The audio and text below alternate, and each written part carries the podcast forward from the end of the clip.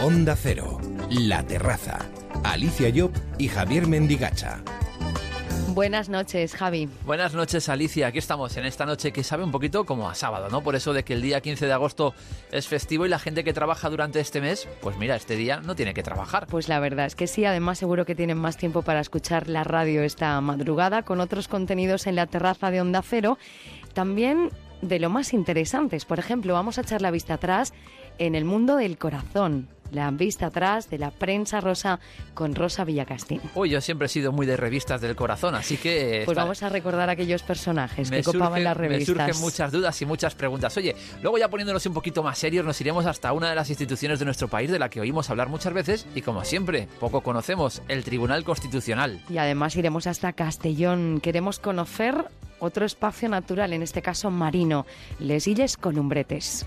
Todo esto en una noche repleta de buena radio, pero esto sí, solo es el contenido de la primera hora, porque luego seguiremos avanzándoles más historias que tenemos preparadas para esta noche en la terraza. Bienvenidos a la terraza de Onda Cero. Comenzamos. Des yeux qui font baisser les miens.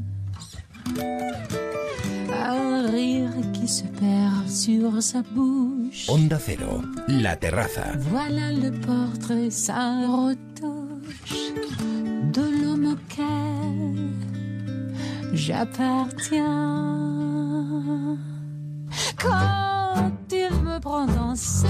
La prensa del corazón nos ha permitido a lo largo de la historia adentrarnos en la vida de rostros conocidos de todo el mundo. Mediante la imagen gráfica principalmente hemos visto casas, formas de vivir de aquellos que por su profesión o relación sentimental se han convertido en famosos. Para los nostálgicos del papel cuché de la prensa rosa va dedicado hoy este espacio del recuerdo. De hecho, muchos ciudadanos tienen guardadas en sus casas revistas con amplios reportajes de momentos importantes que han acaparado las portadas de las principales revistas de la profesión. Pero detrás de cada reportaje hay un periodista, una persona dedicada casi en cuerpo y alma a buscar la noticia, a captar un beso que confirma una relación o la imagen de las vacaciones en familia. Miramos al pasado del mundo del corazón con Rosa Villacastín. Rosa, buenas noches. ¿Qué tal? Pues aquí estamos esperando que nos cuentes un poquito cómo podemos rememorar esos momentos importantes del mundo del corazón. Yo no sé si vosotros los periodistas veis con nostalgia el pasado de esta faceta del periodismo. Yo sí, sí, porque creo que que lo que hay ahora no es ni mejor ni peor, es totalmente diferente, pero sobre todo entonces había, vamos, primero porque cuando surge la, la prensa al corazón, eh, cuando surge que la gente masivamente la lee, es, yo creo que con la llegada de la democracia, ¿no? Que es cuando surgen todas esas noticias, todos esos romances, pues eh, Alberto Cortina con Marta Chavarri, veíamos sufrir Alicia Koplovich, que eso siempre la gente primero no, las conocía, no sabían que estas mujeres eran ricas, guapas, y ven que su marido las deja por una chica que es, bueno, es verdad que era muy guapa, que también estaba casada. Luego surge el, el romance de Miguel Boyer con, con Isabel Preisler. Quiere decir, eran personajes de mucha talla, ¿no? Enamorados de mujeres guapas, de famosas, y eso siempre le daba un punto de picardía, de interés. ¿Cómo es posible que Miguel Boyer, el superministro de Economía, se haya enamorado de Isabel Preisler, ¿no? que parecía la Matajari de la vida social española. Bueno, pues esos personajes no existen.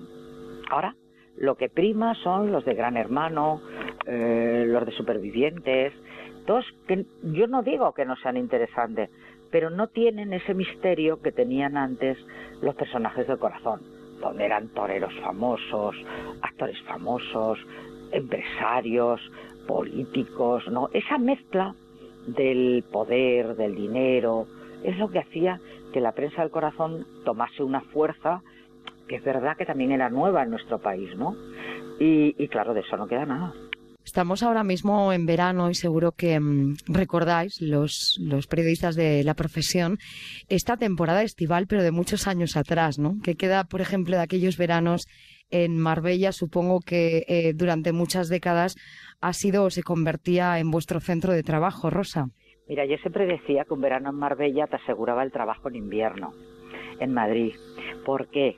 porque a Marbella siempre iban, quien dice Marbella dice Palma de Mallorca o Ibiza mucho menos porque es mucho más, es un fenómeno más nuevo, ¿no?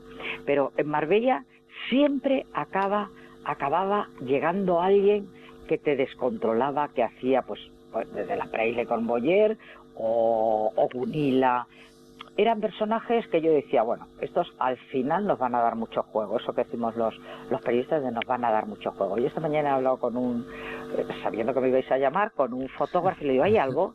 Me dice, nada. La, la la hormiga olvido este. Claro, era, e- es la diferencia que hay, ¿no? Que es verdad que mm, se les dedican muchas horas del- de, de televisión, sobre todo, porque todo el cambio ha venido por la televisión, pero que socialmente no tienen ningún interés. Yo creo que, que- que nosotros hemos tenido personajes que han traspasado la- las fronteras, que han interesado a otros países, ¿no? Pero ahora no interesa nada. Entonces, el verano siempre es, eh, siempre surgen sobre todo idilios. ¿eh? El verano se presta mucho a los idilios, no sé si es por el calorcito, eh, que te vas a la playa. Bueno, los que- amores de verano, que Claro, que están existido, más, claro. más ligeras de ropa todos, que la gente es mucho más relajada, que eso motiva mucho. Bueno, pues, pues eso es lo que siempre ha traído. Y luego las caras bonitas de las mujeres, que sean interesantes, que tengan misterio. Y cuando nos faltó eso, pues tuvimos a- a- luego toda la época de Gil, con la Pantoja, con Julián Muñoz, con todo eso. Bueno, que también tuvo su interés por tratarse. No hubiera saltado nunca eso a los papeles si no llega a ser porque está Isabel Pantoja por medio, ¿no? No, no, no hubiera saltado nunca. Y esta es una época muy buena. Yo me voy a Marbella y allí estaré atenta a todo lo que ocurra porque al final siempre cae alguien, ¿no? A mí me encanta ver, por ejemplo, mira, una persona que me encanta verla es Maribel Verdú. Maribel Verdú pasa con su marido, con un vestido de estos sueltos y nadie le hace ni caso.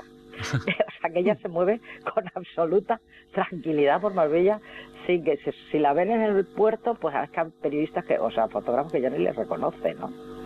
Y así han cambiado las cosas, pero ven a olvido y se vuelven locos. Oye, Rosa, ¿y cómo era el trabajo del periodista del corazón en aquella, en aquella época? ¿Cómo ha ido cambiando la cosa en lo que se refiere al trabajo? Sí, pues mira, yo la primera vez, yo fui a Marbella en el año 71, o sea, imagínate lo que ha llovido desde entonces. Y en aquella época veraneaba la hermana de Isabel Inglaterra, Margarita de Inglaterra. Me acuerdo que yo le dije a, a Pitita Ridruejo, oye, que me he enterado que a tu casa viene Margarita de Inglaterra. Y me dice, sí, con su novio, uno que era jardinero macarra, que no te puedes imaginar cómo era. Y entonces le digo, ¿por qué no me dejas entrar? No, no, no, no, pero te digo, hay un, en, en una eh, en una parte de la parcela hay un hueco por el que podéis entrar. Si entráis por ahí, yo no me doy por enterada. y ahí que nos fuimos el fotógrafo y yo, mira, llegaríamos como a las 4 de la mañana, después de salir de una fiesta. Y allí esperando para que no nos viera la Guardia Civil que andaba por allí, debajo casi de un seto. Cuando de pronto vemos aparecer a Margarita, oye, pues qué ilusión, mira, la princesa Margarita, tal, no sé qué. Y de pronto vemos a aquel macarra salir de la casa y digo, y por este macarra hemos estado casi toda la noche sin dormir. bueno, pues estuvimos, pero claro, era Margarita de Inglaterra, ¿no? Y yo recuerdo, fíjate, eh, cuando Onassi se casó, es que parece que estoy hablando de antes de la guerra, pero no, no lo creáis. No hace tanto, ¿no? cuando Onassi se casó con Jacqueline Kennedy, Ajá. pues parte de su luna de miel la fueron a pasar a, a Sotogrande, más que a Marbella, Sotogrande. El fotógrafo, que, Otero, que era un personaje muy arriesgado, se conquistó, y digo conquistó entre comillas, a la mujer del, del presidente del Banco Mundial, que era donde ellos venían a la casa. Empezó a mandarles flores, la señora estaba encantada, porque no sabía ni que era fotógrafo ni nada de nada. Total que nos invitó. Y allí que nos metimos, yo iba con un Stamatic. Y me decía, yo que claro, queríamos hacer fotos, pero no podíamos, él no podía como fotógrafo y yo tenía que disimular. Claro. Y me hizo así, ¿y qué haces con esta mierda de cámara? Y le digo, bueno, porque es que es muy cómoda, porque la puedo llevar en el bolso. Yo te ayudo, yo te ayudo a hacer las fotos. Y él mismo me ayudó a hacer las fotos. Fíjate, no tenía ni idea que éramos periodistas. Madre mía. Eh, ¿Cómo era esa relación? Has contado un poquito eh, que os las veíais y os las deseabais para buscar la, la noticia. Eh, por otra parte, ahora nos reímos, pero supongo que en esos momentos, bueno, pues uno tenía que ganar dinero también, ¿no? ¿Cómo era la relación entre famosos y periodistas, Rosa? Pues mira, ¿Os ponían las cosas fáciles o no? difícil. No, no te la ponía nunca. Pero tú mm, lograbas hacerte, pues a bien, o las casas donde venían, o en los hoteles, que si eran muy cómplices nuestros, porque claro, primero les hacías una publicidad gratuita, ¿sabes? Y, y después porque te habían visto trabajar todo el verano, pues a veces estabas en el mismo hotel eh, viviendo porque nos hacían precios especiales a los periodistas, claro. Y entonces a lo mejor estabas viviendo en el mismo hotel que estaba el, el famoso. Y entonces nos hacían precios especiales. Y ellos tenían mucha complicidad, los camareros. Venían y te decían, esta noche vino, anoche vino fulanita con menganito. Y van a- han reservado mm, una mesa a tal hora, no sé qué. Siempre tenían mucha complicidad. El de las hamacas, ¿no? Ese. Y luego los fotógrafos lo que hacían, les daban un dinerito. y, Bajo eso- mano. Claro, ellos para que, para, oye, Claro. mm, estaba trabajando y para que nos dieran, ¿sabes? Entonces, eh, había mucha complicidad, había mucha complicidad. Y, lo, y bueno, pues, ¿qué te voy a decir? Yo, Jaime de Mora, eh, siempre jugaba la doble, la doble baraja, ¿no? La doble baraja que era, eh, él estaba muy bien con los famosos, él se desentendía como si no te conociera de nada y era el que te había dado el chivatazo. y tú cuando llegabas allí, pues mm, prácticamente no le, no le conocías. Qué Mira, bueno. Organizó una Sí. fiesta Khashoggi en su casa y por primera vez nos invitó. Bueno, lo organizó Jaime de Mora. Pero Jaime de Mora tenía vendida la exclusiva de la fiesta por dentro. Y hubo un momento en que dicen, hay fuego en el helipuerto. Fuego en el helipuerto. Y entonces nos cogen a todos y nos meten como en un corralito. Me acuerdo que estaba Ignacio Camacho, Carmen Rigal. Nos meten como en un corralito porque decían que un periodista de los que venían con nosotros había escapado. Que se quería quedar en la fiesta. Bueno, soltaron los perros, no te puedes imaginar a qué montaron. Y en eso que aparecen en un autobús como 10 o 15 chicas vestidas de sirena que las pu- fueron poniendo en el jardín como si fueran eh, bueno pues pues como si fueran de un de bronce o de algo. No dábamos crédito a lo Madre que mía, veíamos. Las habían ido cogiendo por bueno por todos los tuburios de, de la zona las habían vestido de sirena y allí le estuvieron las pobres toda la noche para divertir al personal. Y ahora que está tan de moda el loco de la colina, entre los invitados estaba el, el loco de la colina y nosotros, oye, y, de- y él como si no nos conociera, ¿sabes? O sea, él iba de invitado como si no nos conociera. Vaya, desde luego eran veranos que eran Lo muy, pasábamos entrete- genial. Para Eso, mucho, ¿eh? eran muy entretenidos, ¿eh? Bueno, estábamos todo el día de fiesta, porque sí había fiesta, ¿sabes? ¿Y Había fiesta que si la fiesta de blanco, que si la fiesta de negro, que si Casi la todos fiesta- los días, supongo. Todos los días. Y eh, la fiesta de putas. Esa lo organizó un, alcalde mía. de Nueva York un alcalde que era alcalde de Nueva York y, y la organizó. Y entonces todas claro y nosotras no teníamos traje suficiente para ponernos así no y las- los personajes más increíbles ricos de esos ricos ricos vestidas ellas de putas y ellos de y bueno de Y- chulos. ¿Y quiénes eran los reyes o las reinas del papel cuché en esa época, Rosa? Pues mira, en aquella época yo he conocido ahí desde Audrey que estaba casada con, con Mel Ferrer todavía, desde Jan Collins, el cordobés, que era lo que no, el cordobés padre, el de, eh, no sabéis lo que era, yo no he visto a nadie manejar más dinero, llevaba el dinero en un saco y se iba a jugar al tiro de pichón. Como perdía mucho dinero, lo iba sacando del saco. ¿Sabes? O sea, cosas que, que, que verdaderamente no... Si no las ves, no las crees. Desde luego, habréis La- Las visto, cuentas pueden pensar que estamos, mm, yo qué sé, inventándonos. No, no, no, no. Habréis visto mm, tantas historias, ¿verdad? Durante todo este esta trayectoria profesional. Yo quería resaltar un momento en concreto, hubo un momento de consternación general en España en el año 1984, ya sabes de lo que te hablo, con la muerte de Paquirri. Fue una noticia de alcance internacional y además para el periodismo de todos los ámbitos, porque también fue, bueno, pues apertura de telediarios, periódicos, radios, se hicieron eco de la noticia, pero también efectivamente la prensa del corazón, por. Paquirri y por Isabel Pantoja.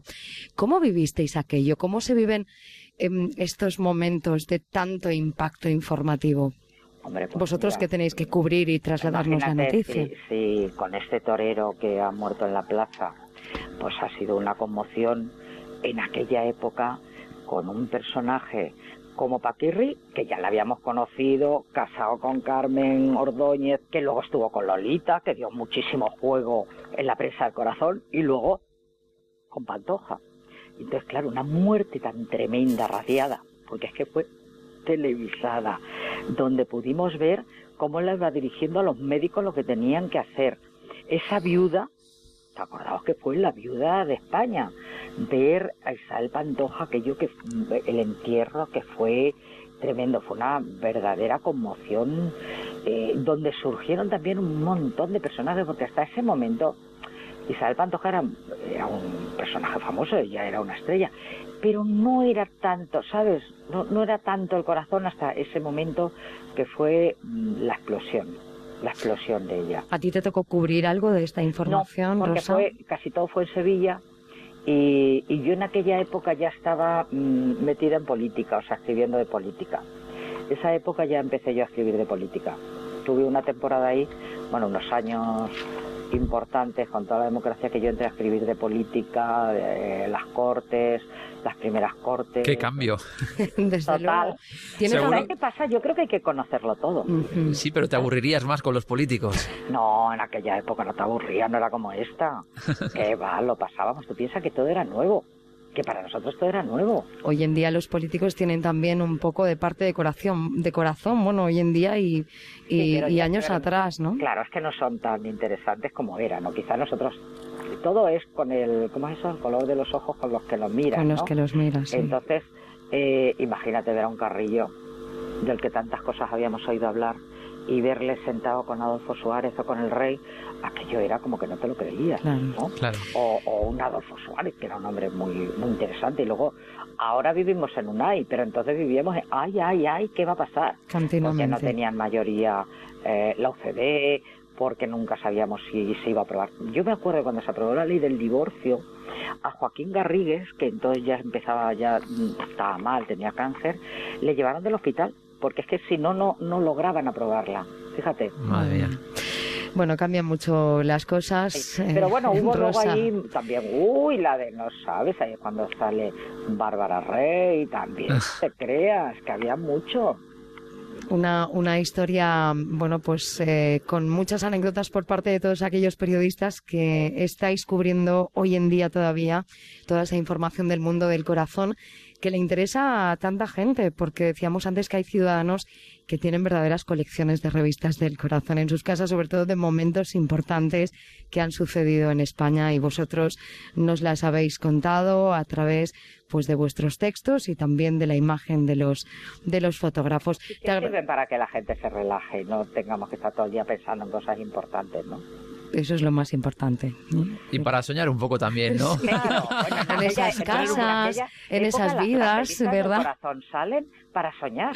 Para claro, la cierto. Soñar. Sí, efectivamente, tiene razón mi compañero Javi. Claro.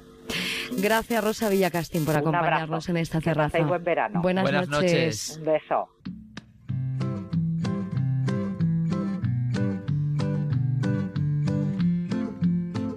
La terraza. Alicia Llop y Javier Mendigacha. Nos alejamos de tierra para buscar mar y adentrarnos en el océano. En este espacio que nos acerca al mundo natural, cada semana nos vamos a uno de los lugares únicos que tenemos en este país. Anteriormente hemos visitado montes, bosques, marismas, ahora queremos visitar el mar Mediterráneo. En el término de Castellón, allá en el fondo del mar, encontramos un conjunto de cuatro grupos de islas volcánicas: la Columbrete Grande o Grosa, la Ferrera, la Horadada y el Bergantín. Todas conforman las Islas Columbretes. Desde hace 20 años, cada 14 días, Vicente Ferrís deja la familia en tierra para vivir rodeado de agua marina, con el sonido de la naturaleza en estado puro o el de las olas romper en una de las cuatro islas que conforman uno de los lugares más bellos en alta mar y del que más orgullosos se sienten los castellonenses. Hablamos de las Islas Columbretes. Saludamos a uno de los guardas que cuida y vigila esta reserva natural y marina. Vicente, buenas noches. Hola, buenas noches. Estamos en tiempo de madrugada ahora mismo en este programa. ¿Cómo son allí, en este lugar, las madrugadas, Vicente? Bueno, pues pueden ser tranquilas, que es lo habitual, o podemos tener alguna, tenemos que actuar por algún tipo de furtivos, que en fin, por suerte no es todos los días, pero sí que algunas veces justo de madrugada es cuando, cuando actúan los, los furtivos mayores del reino. Y, eh, pero por lo demás suelen ser tranquilas, eh, se oyen pues las aves marinas según la época del año y, y no es un momento desde luego en el que tengamos mucho trabajo. Se duerme tranquilo en alta mar. Sí, sí, sí, aquí se duerme tranquilo. Ya te digo, el único, el único sonido es no y no siempre es en ocasiones, pues algunos de los de los cantos de las aves marinas que entran por la noche justo de madrugada a la isla, pues a sus nidos. Algunas pues arman mucho escándalo, pero no es un ruido ni que moleste y además pues te habitúas a él y tampoco lo tienes encima. Vicente, ¿cómo son los días en un sitio tan tranquilo como las Columbretes? Pues según, según la época del año. La, por suerte aquí no hay una cotidianidad, cambian bastante, incluso en la misma época del año. Eh, me refiero, pues por ejemplo ahora, eh, o, bueno, bueno, ahora, en la época de verano, por ejemplo, pues lo que el, el, la, el máximo de trabajo es atendiendo a las visitas, atendiendo a los grupos que vienen a bucear a la isla, es un momento pues de turismo.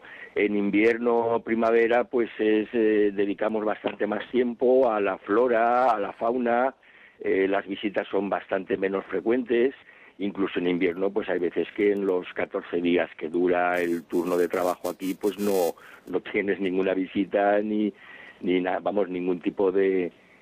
Eh, o sea, por eso cambia mucho. Ahora eh, llega el verano, visitas todos los días, las has de atender, porque aquí las visitas no, no puede subir la gente a la isla por su cuenta, sino que se tienen que organizar los grupos según van llegando los barcos y van pidiéndote el turno organizan los grupos y la visita es guiada, entonces nosotros atendemos al, al grupo, suben al faro, les vamos explicando la, la, historia del archipiélago, la historia de la reserva, eh, en fin, atendiendo todas las, las preguntas y los requerimientos que tiene la gente.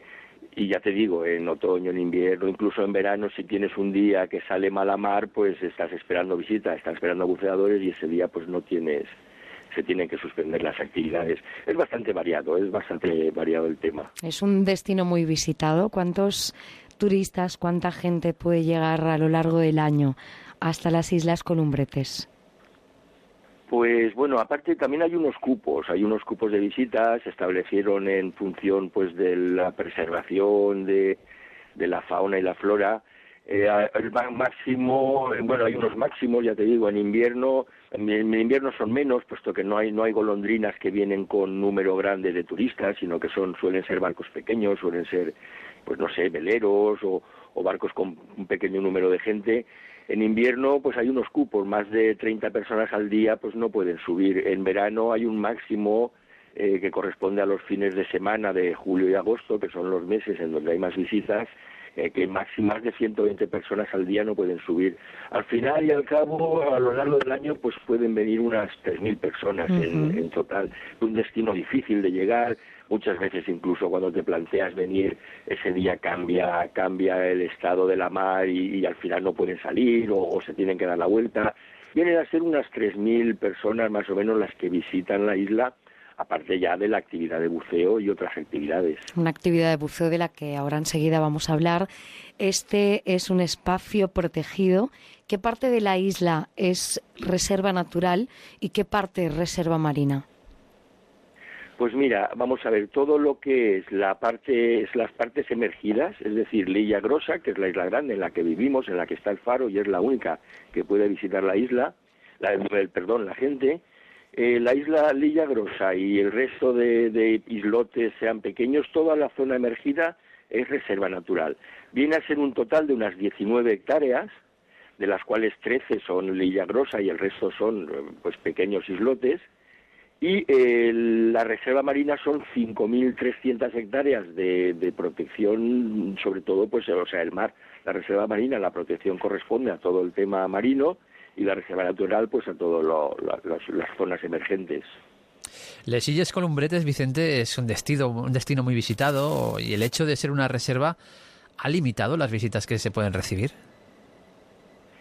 Eh, sí, sí, como comentaba antes, eh, se hizo un estudio de capacidad de carga, eh, también capacidad, capacidad de, de la, del personal que estamos aquí para, para asumir eh, los grupos que vienen de visita, en fin, se estableció un máximo de personas por grupo para alterar al mínimo, en, es una zona pues es delicado, el, el, el clima y todo pues condiciona que aquí haya un ecosistema pues bastante vulnerable y entonces se tuvo que hacer una capacidad de carga. Hay una parte de la, de la isla grande que es la única en la que acceden las visitas, hay una parte de toda ella que no es de acceso público.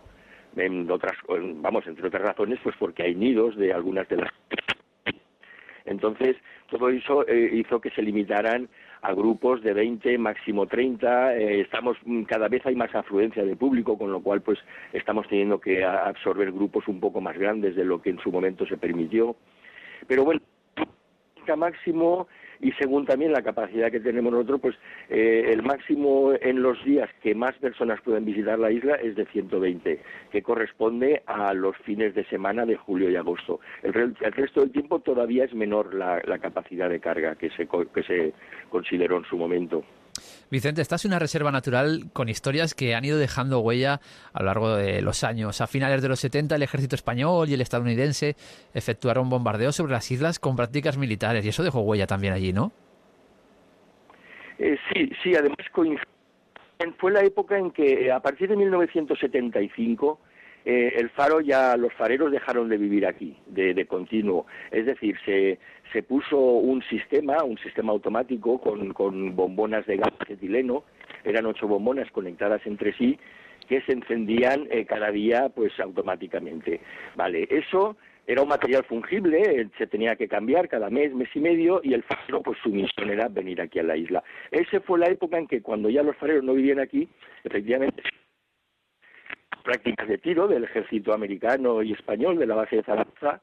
Y también el farero pues eh, aprovechando que tenía que venir de vez en cuando y que tal por la isla llena de conejos eh, para pues cuando venía él divertirse o alimentarse lo que fuera eh, con lo cual arrasaron ya por completo la poca vegetación que había quedado después de la de la colonización de los y en las islas menores, en la Foradada y la Ferrera, que es donde se hacían prácticas de tiro, pues bueno, están bastante erosionadas, se ven obuses clavados en la pared de, toda esa época. Es verdad que también antes del ejército la Armada Española las había utilizado también de prácticas de tiro, eh, vamos, eh, incluso en el siglo XIX.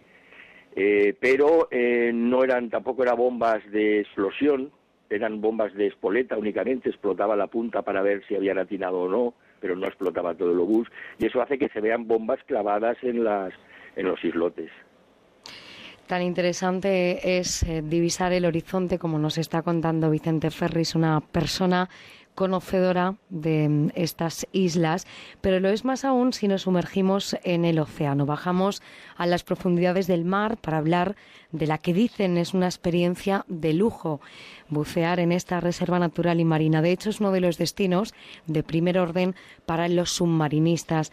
Antonio Cibantos es uno de los instructores del Centro de Buceo Barracuda de Alcosebre, en Castellón. Buenas noches, Antonio. Hola, buenas noches. ¿Ustedes se dirigen mucho a las islas en muchos momentos del año para bucear? Pues sí, la verdad es que vamos desde el mes de marzo, que es cuando empezamos la temporada, hasta finales de noviembre. Eh, vamos prácticamente casi todos los fines de semana y a partir de ahora ya de julio, pues al menos unas tres o cuatro veces por semana es lo que podemos ir. ¿Por qué es tan especial bucear en esta zona? ¿Qué tiene de diferente respecto a otras? Bueno, eh, es el enclave, es, un, es una reserva marina de origen volcánico, su distancia con la costa de unas 27 millas náuticas es el punto más cercano que tenemos aquí en Castellón, desde Alcocebre, y el, sistema, digamos, de, vigilancia que tiene ¿no? por el Ministerio, un grupo, como ya, veis, ya sabéis, un grupo de guardas que viven en, en la isla, pues eh, lo que hace es que la reserva esté muy bien cuidada, ¿no? Además del marco geográfico y submarino que, tenemos en la zona, ¿no? es una, vamos, es una cosa excepcional en todo el Mediterráneo español y europeo, claro. ¿Cuál es la riqueza marina, Antonio, que nos podemos encontrar cuando nos sumergimos en estas aguas? Bueno, pues la riqueza es bastante variada, ¿no? Pues tenemos desde meros, mm, sargos, peces luna a partir del mes de marzo, abril hasta mayo. Eh, yampudas, lisas, lentones, mm, lubinas, bueno, eh, de todo, ¿no? Ceriolas, espetones, de la familia de las barracudas, langostas. Eh, bueno, las langostas ahora hay que bajar a partir de los 30 metros, que es donde el agua está ahora un poco más fría. Eh, la, fauna es muy, muy variada, ¿no? Y en cantidad, porque hacer una reserva marina y estar también protegido, pues eh, tenemos la oportunidad de, poder ver todo este tipo de, fauna y en cantidades, ¿no? ¿Qué es lo que hacéis cuando llegáis allí?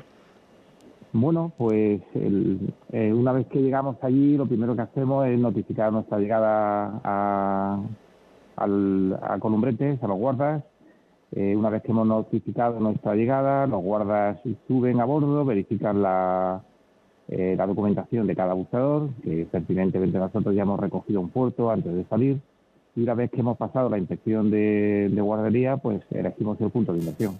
Sí, porque hay que, se requieren una serie de permisos legales para poder bucear en esta reserva o en este espacio protegido, ¿verdad? Sí, correcto. Hay unos cupos que otorga el Ministerio, de los cuales pues los centros de buceo o cualquiera que quiera bucear puede acceder a ellos.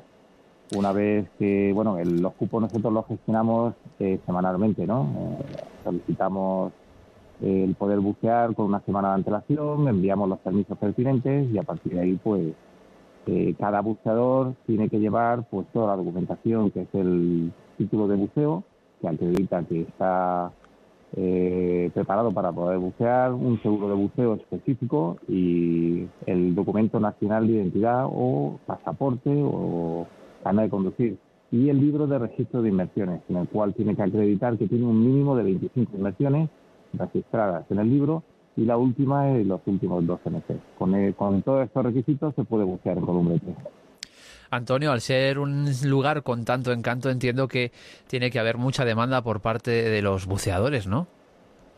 Sí, sí, bueno, hay bastante demanda. Lo que pasa es que ahora, pues, la crisis se ha hecho notar, pero es una es una, una zona obligada de buceo, ¿no? Si eres un buceador medianamente experto, tienes que pasar por Columbretes porque merece la pena, ¿no? Eh, no solamente por la fauna y la flora, sino por la visibilidad la visibilidad media en el Mediterráneo está catalogada más o menos en 10 metros. Allí en Columbretes, al ser de origen volcánico y estar en alta mar, pues la visibilidad es muy buena. Para que nos hagamos una idea, podemos tener visibilidades de entre 30 y 40 metros.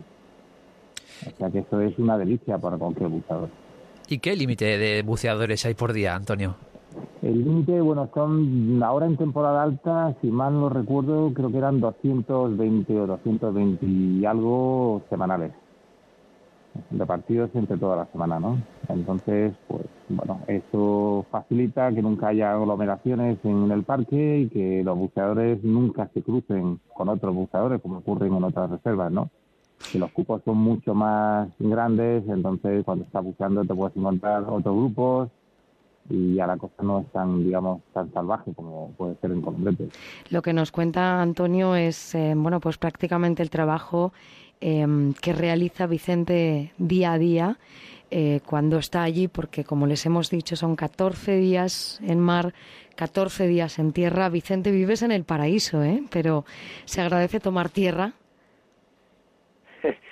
Sí, sí, bueno, eh, sí. Hay, veces que sí, unas veces más que otras, ¿eh? pero vamos, que cuando llevas 15, 15 eh, días aquí, porque son, son 14 días, pero 15 días de trabajo, pues tienes ganas de llegar a tierra, de ver a los amigos, de ver a la familia, de, de hacer otras cosas.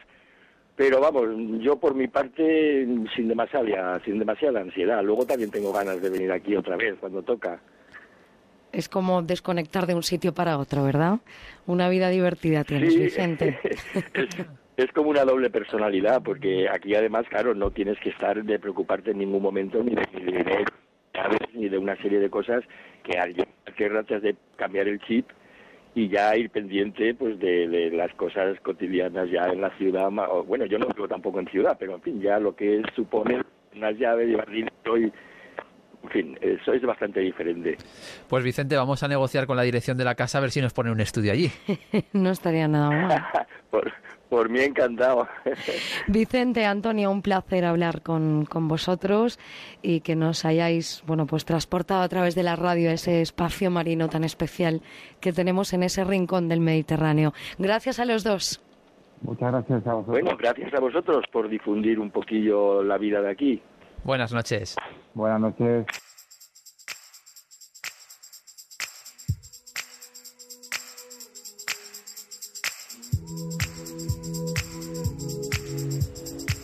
A punto estamos de llegar a las 3, tiempo ahora para informarnos de lo que está pasando en España y en el mundo, pero luego volvemos con muchos más contenidos aquí en la terraza.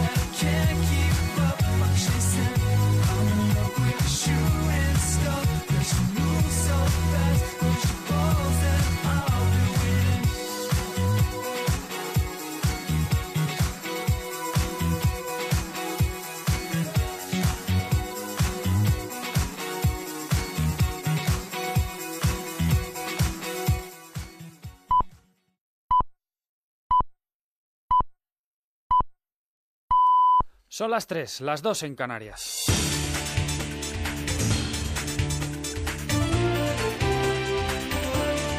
Noticias en Onda Cero. Buenas noches. Arranca una semana que se prevé decisiva en las conversaciones para la formación de gobierno en la que el Partido Popular decidirá si acepta las condiciones interpuestas por Ciudadanos para negociar la investidura de Mariano Rajoy. Desde Ciudadanos y el Partido Popular apremian a los socialistas para que varíen su postura y no bloqueen la investidura. El PSOE, por su parte, sigue manteniendo su decisión de votar en contra de Rajoy y en el que trasluce una batalla interna por su liderazgo con afines y críticos hacia la actitud que mantiene Pedro Sánchez Javiratar. Un Pedro Sánchez al que el vicesecretario de Organización del PP, Pablo Casado, pide que sea un hombre de Estado, facilite la investidura y anteponga los intereses de España, incluso los de su propio partido, a los suyos propios. Desde Ciudadanos, en la misma línea, su portavoz en el Ayuntamiento de Madrid e integrante en la Ejecutiva Nacional, Begoña Villacís, pide a los socialistas que valoren el sentido de la abstención, pues se trata de la opción más razonable, dice, al no haber más alternativa esta que unas terceras elecciones. Una abstención no significa que, esté, eh, que le tenga que decir sí a Rajoy, no le pedimos eso. Le pedimos que deje, eh, que deje transcurrir, que, permita que haya un gobierno en España y que a partir de entonces podamos hacer una oposición. La ciudad de Milwaukee, en Estados Unidos, trata de recobrar la calma tras una noche de disturbios después de que un agente afroamericano matara el sábado a un hombre negro armado. La capital del estado de Wisconsin toma así el relevo a las protestas que desde hace dos años han tomado ciudades como Ferguson o Baltimore, Carlos Fernández Maza. El gobernador del estado, Scott Walker, ha autorizado el despliegue de la Guardia Nacional en esa localidad para prevenir que se repitan las protestas que la noche del sábado derivaron en enfrentamientos con la policía y el incendio de varios negocios y de una gasolinera. Además, un joven de 16 años y cuatro policías han resultado heridos y un total de 17 personas han sido detenidas. Según el relato policial, el fallecido era un hombre con un largo historial de arrestos y viajaba en un vehículo con un acompañante cuando fue detenido. La policía localizó un vehículo sospechoso y se detuvo el vehículo. Tan pronto como este se detuvo, dos individuos huyeron del vehículo. Uno empezó a dirigirse al oeste y el otro hacia el este. Un oficial de policía de Milwaukee con seis años de experiencia empezó a perseguir a la persona que fue corriendo hacia el este. Ordenó al individuo que tirara su arma. El individuo no bajó su arma y el agente disparó varias veces. Más de 90.000 personas han cruzado la frontera entre Colombia y Venezuela para hacerse con productos de primera necesidad tras casi un año de cierre del paso. La reapertura ordenada, controlada y gradual del límite quedó sellada en una reunión realizada la semana pasada entre los presidentes de ambos países, Nicolás Maduro y Juan Manuel Santos. Maduro ordenó el pasado 19 de agosto cerrar la frontera para combatir el contrabando, especialmente de gasolina, y a presuntos paramilitares que operan en la zona. Los venezolanos que han cruzado la frontera este fin de semana se han quejado de los inesperados requisitos exigidos por Colombia, ya que el gobierno ha introducido un formulario del que no se había informado en las conversaciones previas con su homólogo de Venezuela. El director de la Policía Nacional Colombiana ha defendido las medidas adoptadas en su país. Porque es un control que se va a tener permanente, sí, un control que busca facilitar lo más posible ese acceso. O ahora hay un poco de trancón, solamente porque la gente está recibiendo y llenando la tarjeta. Pero una vez la tarjeta esté recibida y llena adecuadamente, pues todo va a ser más fácil, los, los pasos futuros. Y en Tailandia las autoridades aseguran que están ya más cerca de descubrir quién orquestó los atentados que sacudieron el país entre el jueves y el viernes pasados con el resultado de cuatro muertos y 35 heridos, incluidos 10 extranjeros.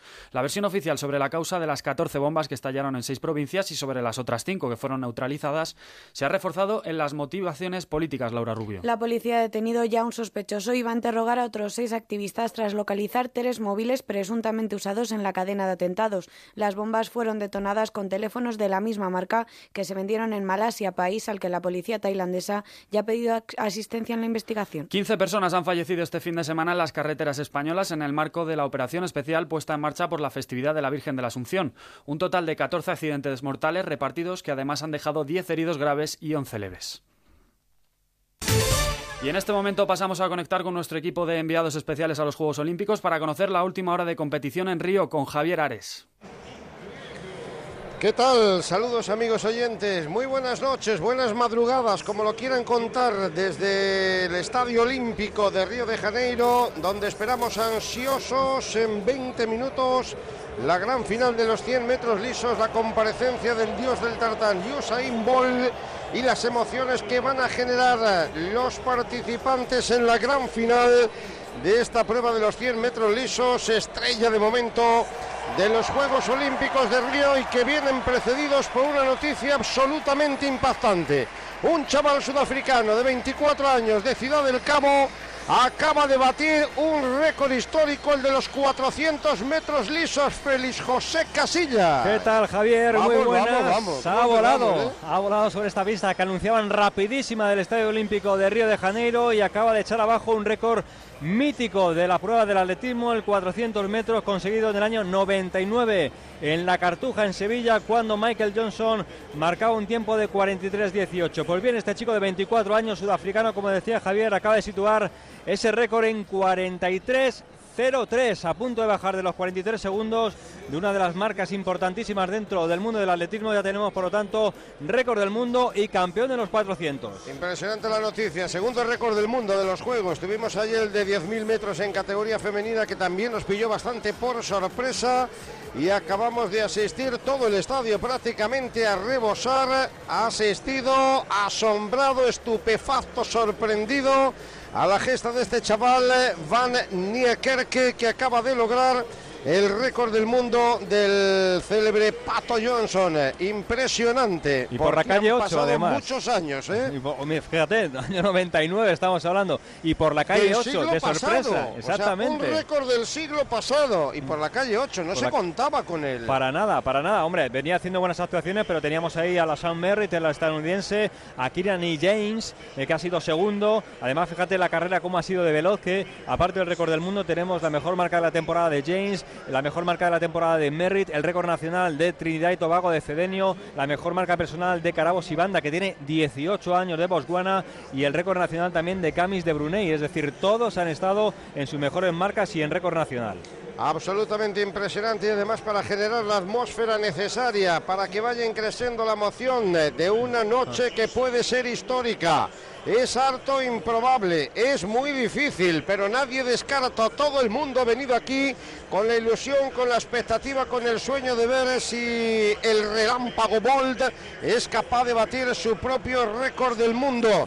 El récord de la velocidad ha hecho una muy buena semifinal y ha marcado, lo escuchábamos antes, Félix, un muy buen registro. 9.86, su mejor marca de la temporada, venía acreditando 9.84, pues eh, Usain Bolt ha conseguido meterse dos eh, centésimas por delante de ese tiempo y ha marcado el mejor tiempo de todas las series, que ha estado, además su serie la más rápida ha sido la segunda con De Grassel, canadiense con el 9.92 y hemos visto también a Gatlin con 9.94, son los tres que han estado haciendo los mejores tiempos, así que el duelo está servido también en la final y la presión la tiene Jabol, porque ahora mismo el foco se lo acaba de quitar el sudafricano. Bueno, bueno, bueno, cómo está el ambiente realmente excelente, la entrada formidable, insisto, lleno a reventar en una noche maravillosa aquí en Río de Janeiro. Esta noche que es la festividad de la Virgen en España, lo recordábamos antes, aunque fuera a través de esa luctuosa, triste y fatídica noticia de tantos accidentados en las carreteras españolas en esta fecha tan señalada que divide el, el Ecuador del mes de agosto.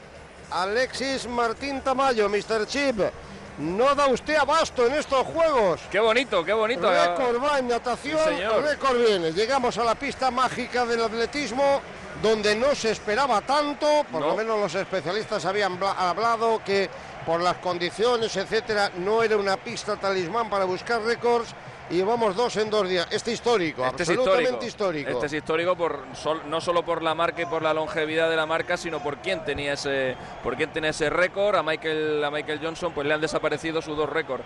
Bolt le quitó el de 200, que también parecía increíble. Porque él tardó muchísimo en quitárselo a Pietro Menea y ahora pues se lo han quitado se lo han quitado a él el de 400. Por cierto que estaba mirando el último campeón olímpico sudafricano de 400 y fue hace 96 años.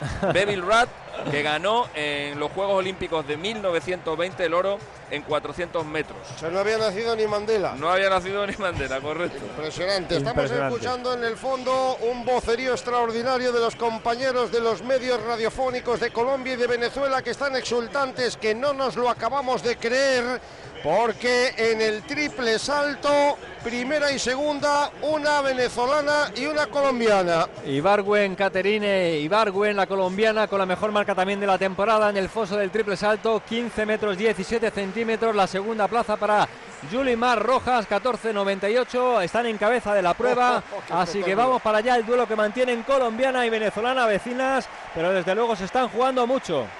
Son las dos favoritas de la prueba, sobre todo. Caterina animando al público, encendiendo, insisto, creando una atmósfera maravillosa para cuando llegue el momento de la verdad, el salto de Caterine.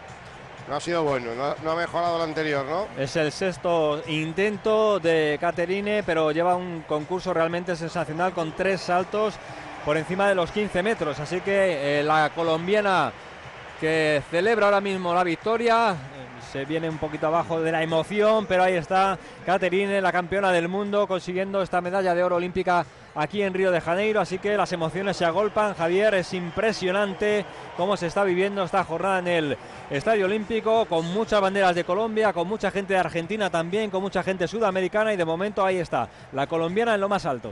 Bueno, bueno, bueno, eso lo llaman la cola. La cola lo llaman Pepelo, eso en Colombia. Espectacular, Caterine Ibargüen en esta prueba del triple salto que es el prólogo de lo que nos espera porque todo el mundo está disfrutando enormemente de lo que estamos viviendo en esta noche, pero pendiente, absolutamente pendiente de la comparecencia de los ocho finalistas de los 100 metros. Queda un cuarto de hora. 14 minutos, si se, cumple el horario previsto, a las 3 eh, de la mañana y 25 minutos tendrá que comenzar esa prueba, así que en breve tendremos ya en la pista a los finalistas para hacer los calentamientos eh, previos a esa carrera. Recordemos con Usain Bolt, con eh, Justin Gatling, con Jimmy Bicot el francés, con André de Gassel canadiense y luego ya con invitados como Johan Blake, también invitados de postín, como Trayvon Brom, el estadounidense. Así que vamos a ver el duelo. Dos jamaicanos, dos estadounidenses. Vamos a ver a Cani Simbine de la República Sudafricana, que ya vemos cómo vienen los sudafricanos a estos juegos. Así que dispuestos a disfrutar del momento mágico en los juegos aquí en este estadio olímpico que no está lleno a rebosar, pero que presenta una imagen realmente impresionante. No impacta tanto como el de los Juegos Olímpicos de Londres, pero desde luego, por lo que vemos, la pista sí que merece mucho la pena. Explicando los especialistas poco a poco las sensaciones que ido recabando. Antes de llegar a los Juegos, antes de llegar a Río, en fechas, en vísperas, se decía que Justin Gatling podía poner en serios apuros a Usain Bolt en la pelea por el oro.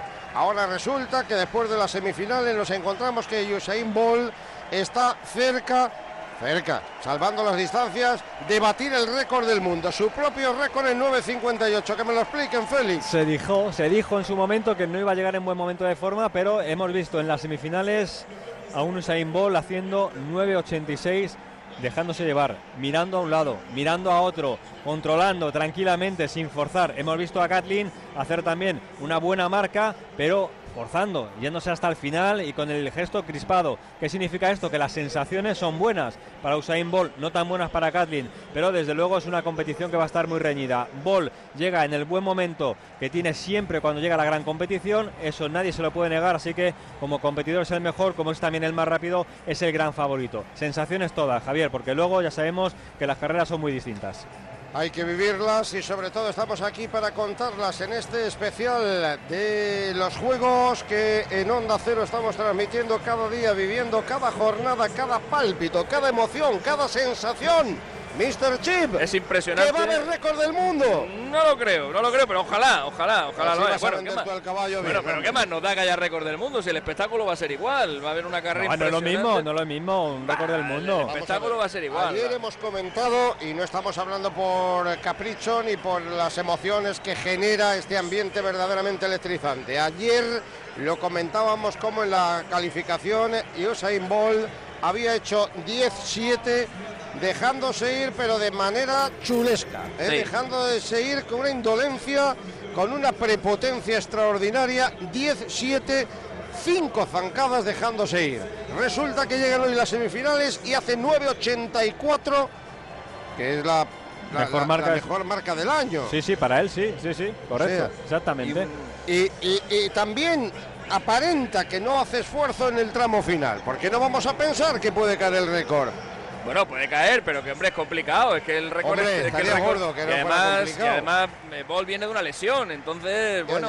da igual, pero llega siempre bien a la competición. Recuerdo eh, en el momento de Berlín, en el Estadio Olímpico de Berlín, año 2009, cuando dejó esa marca de 9.58, había electricidad. Ahí sí se notaba que Usain Bolt llegaba en un gran momento de forma y luego ya esa eclosión, eh, primero la de Pekín, luego ya ese Mundial de, Berlín. ¿no? Ahora mismo parece en decadencia, todo el mundo dice que con la edad que tiene, 29, con el estilo de vida que lleva, que no es precisamente un estilo de un gran deportista, a él le gusta ir tranquilo, comenzar tarde la temporada, entrenar cuando llegan los momentos importantes, pero lo que decía anteriormente, es el hombre que mejor compite. Siempre que llega a una competición, Ball está en el buen momento, está en el momento ideal, lo consigue. Así que hoy se dan las condiciones ideales de temperatura, de humedad, de escenario para poder conseguir un récord. Pues entonces vamos a vender la burra como corresponde. Yo te digo una cosa, Alexis, los eh, Juegos Olímpicos no han sido el escenario el más habitual y el mejor para los récords, ¿no? Es verdad, que siempre han venido un poquito después con la temporada en el auge, en el apogeo en el mes de agosto, etcétera, en los meetings y demás. Pero uno tuvo el privilegio de vivir aquellos Juegos Olímpicos de Los Ángeles con el otro más grande de la historia de la velocidad que era Carl Lewis. Y yo te digo que la atmósfera, entonces estaba, estaba corriendo en casa eh, Carl Lewis, pero la atmósfera que se vivía en aquella pista de Los Ángeles año 84 era parecida a esta y era parecida a la que vivimos también en Corea en el duelo Carl Lewis Ben Johnson. Si no me rectificáis, me parece que han sido las dos únicas ocasiones, los dos únicos juegos en los que ha estado ahí el récord del mundo. Exacto. Completamente de acuerdo contigo, Javier. Además, Usain Bolt corre en casa porque nada más salir a la pista, esto se ha, se ha venido abajo, se ha volcado con él. Hemos contado también cómo Justin Gatlin no ha sido bien recibido. División de opiniones. Comentábamos durante la transmisión si la gente ha pitado a Fimova, cómo no va a pitar a Gatlin, que está en una situación muy parecida a la que pasó. Así que ahí estamos, ahora escuchando ya el himno de Bélgica, porque se está procediendo a la entrega de medallas del Heptalon con la victoria de Tiam, la segunda parte para Ennis Hill, la segunda plaza para Ennis Hill, la británica, y la tercera para Thyssen de Canadá. Así que en cuanto termine esta ceremonia de entrega de premios, tendremos ya a los grandes protagonistas en la pista. Viene un, ha sido un día ya histórico, por no solo por ese récord mundial, sino por eh, la prueba de triple salto. Eh, dos atletas de Sudamérica han hecho oro y plata por primera vez en la historia de una prueba olímpica. Catrini Vargo es la primera medalla de oro olímpica de Colombia en una prueba de atletismo. Y Venezuela no sacaba oro en una prueba de atletismo desde el año 52 cuando lo consiguió también en el triple salto, en este caso Arnoldo de Bonis, un, hombre que bueno es mito allí en Venezuela y que a partir de hoy tiene como compañera a Yulimar, Yulimar que entrena en España. Yulimar, bueno, Yulimar eh, Rojas. se está procediendo al momento siempre emocionante en la pista. ¿Qué capacidad tiene el Estadio Olímpico? 79.000 espectadores. 79.000. Sí, Oh. lo que pasa es que hay que reducir toda esta parte de la tribuna de prensa, que, que es más de impresionante. 70, ¿eh? Exactamente. Más de 70.000 espectadores se han dado cita aquí a esta hora que son las 10 y 18 minutos de la noche en eh, Río de Janeiro para vivir siempre es una atracción por sí misma. La jornada del atletismo, más aún cuando quien compite en una de las pruebas reinas, aunque yo creo que es la más llamativa para la gente, no está considerada la prueba reina del atletismo, los 100 metros lisos, pero sí es verdad que es la más llamativa, me parece a mí, para la mayoría de la gente, ¿no? La llegada de Ball lo ha revolucionado todo. Exacto. Efectivamente, había perdido el foco porque estaba todo en el medio fondo, en los 1500. Acuérdate, según las épocas van pasando Sí, las sí, pruebas. sí. Eh, los 1500 y los 800 con los británicos, con Coe, con Nobel, con los españoles, eh, con Cram. Steve Cran, correcto. Llegaron todos a situar el 1500 como la gran prueba. Yo creo que hasta el año 92 en Barcelona ha sido la gran prueba. Luego ya el 400 con Michael Johnson y ahora ya pues de nuevo el 100 y el 200 con Usain Bolt, ¿no? Vamos. La marca de las estrellas. ¿eh? Exactamente. Se dice que Coe salvó los Juegos Olímpicos corriendo en corriendo en Moscú en los Juegos de los Juegos de lo- del 80 y hay una historia, hay un reportaje muy bonito en el que se explica exactamente cómo, cómo se fraguó aquello porque los Juegos Olímpicos hubo un momento de correr un serio peligro por la innumerable cantidad de boicot que se iban produciendo una edición detrás de otra. Bueno, señores, aquí estamos pasando el momento, siempre lo decimos, el deporte son emociones, los resultados llegan eh, luego, el paroxismo, el éxtasis, el clímax, es normal, pero en cualquier caso, vamos, al, vamos a lo que nos ocupa. La presentación que va a ser espectacular, ya ves, Javier. Ahí estamos, los 100 metros Los lisos. 100 metros rasos, ¿eh? como Rasos, dicen aquí. correcto. 100 metros rasos. La presentación ahora ya de los atletas. Recordemos, 1, 2, 3, 4, 5, 6, 7, 8. En las calles ahí preparadas ya. La 1 no se utiliza. La 2, la 3, la 4, la 5, la 6, la 7, la 8, la 9. Y ahí está. Ya están saliendo los atletas. Ahí aparece el eh, que va a ocupar la calle número 8 en primer lugar, le presentan, es eh, Ben Joseph Meite, el atleta de Islas eh, Vírgenes, no, perdón, de Costa de Marfil, de Costa de Marfil, estaba leyendo yo es eh, en francés, que, que te sale muy bien a ti, Javier. D'Ivoire. ahí está, ahora ya sale el sudafricano que va a ocupar la calle número 3, Sakani Simbine, que ha tenido esta temporada una marca de 9.89. Así que otro atleta a tener en cuenta, vienen fuertes los sudafricanos. Ahí llega el estadounidense desde Waco, desde ahí desde Texas, eh, Travon Brommel. Que no ha estado bien en la serie, se quedaba mirando a Ball porque ha estado en la serie de Ball y de Digras, el canadiense, y se quedaba lejos, expectante por si se podía meter. Pero ha hecho la mejor marca del año, ¿no? Sí, 10-0-1, 10-0-1 ha hecho Bromel en esta, en esa serie. No, esta serie, digo, en esa temporada la mejor marca 9-84, exactamente. Hoy, hoy, en semifinales ha hecho Ball 9-80. 9-86. Y 6, dejándose sí, sí. ir. Dejándose ir. La mejor sí, marca del año, claro. este americano, Bromel. Estamos hablando que todos, todos han bajado de, de 9 en su, en su, marca personal, por supuesto, y también muchos en la temporada. La peor marca de todos los participantes en la final la tiene precisamente el, el marfileño Meite con 9.97. Así que vamos a ver, ahí continúa. Ahí Ahora está sale Jamaica, ahí está Blake, Blake, el, el mini Bolt. Ahí está mini Bolt, que cuando no gana Bolt gana Blake. Así que hoy está Bolt. Suponemos que Bale no va a ganar. Ahí sale Kathleen. Mira, ese es el recibimiento. Justin Kathleen, recibido ahí. con pitos. Algunas muestras de Algunas desagrado. muestras de desagrado, sí. Y ya nos queda muy poquito para ver a la gran estrella. Este estadio se va a venir abajo. La muestra de desagrado a Kathleen es porque le ven como rival de Bolt. ¿eh? También. Y la gente está aquí con el jamaicano, obviamente. Ahí está el infiltrado. Es Jimmy Bicot. Lucky Luke para los compañeros franceses. Porque es el único europeo en una final de los 100 metros. Ha corrido bien Lemaitre, el francés, su compatriota, pero no ha podido meterse. Ha sido tercero en su serie con un tiempo de 10-12. Está lejos de sus mejores marcas cuando se convirtió en el hombre que bajaba. Y ahí está la presentación. Salta a la pista. Vamos, vamos, vamos. Usain Bolt. Vamos que no vamos. Mira la grada. Hace explotar esto, de verdad. Abre los brazos, levanta los dedos y ahí está, se coloca ya en esa calle número 6 que va a ser la que ocupe de aquí en los próximos 100 metros buscando un récord del mundo, buscando una medalla olímpica, buscando la eternidad de nuevo Usain Bolt en estos Juegos Olímpicos de Río. Todo preparado, los atletas ya intentando colocar los tacos de salida, buscando también el mejor momento y en breve comenzará esta final. Recuerdo, 9.58 el récord del mundo. 9.58, tiene 7 años de vigencia desde Berlín. El récord olímpico tiene 8 años de vigencia desde Pekín, desde los Juegos Olímpicos. Récord olímpico en 9.63, récord mundial en 9.58 preparados para vivir 10 segundos absolutamente históricos. No se puede respirar, no se puede palpardear porque esto se va en un instante con Tyron Bromel, con Akani Simbine, con Justin Calding, con Jimmy Bicot, con Usain Bolt, con André Digras, Ben Youssef Meite y Johan Blake, calles 2, 3, 4, 5, 6, 7, 8 y 9. Repito, dos jamaicanos, dos estadounidenses, un sudafricano, un francés, un canadiense, un marfileño todo preparado para el comienzo de esta final. Ya está colocado Ball, que está tomando la medida de lo que va a ser los tacos de salida. Recordemos cinco pasos, cinco pasos que da Usain Bolt en el arranque. No es el más rápido porque no puede ser el más rápido en la salida. el es el más 95, alto, no, es el más no pesado, fácil. pero cuando los demás empiezan a bajar las alas, ahí aparece la velocidad de Usain Bolt que sigue Saluda, llamando al público. Se recrea y le pide al público el aliento. Y se siente el dios del Estadio Olímpico. Y lo es el tío.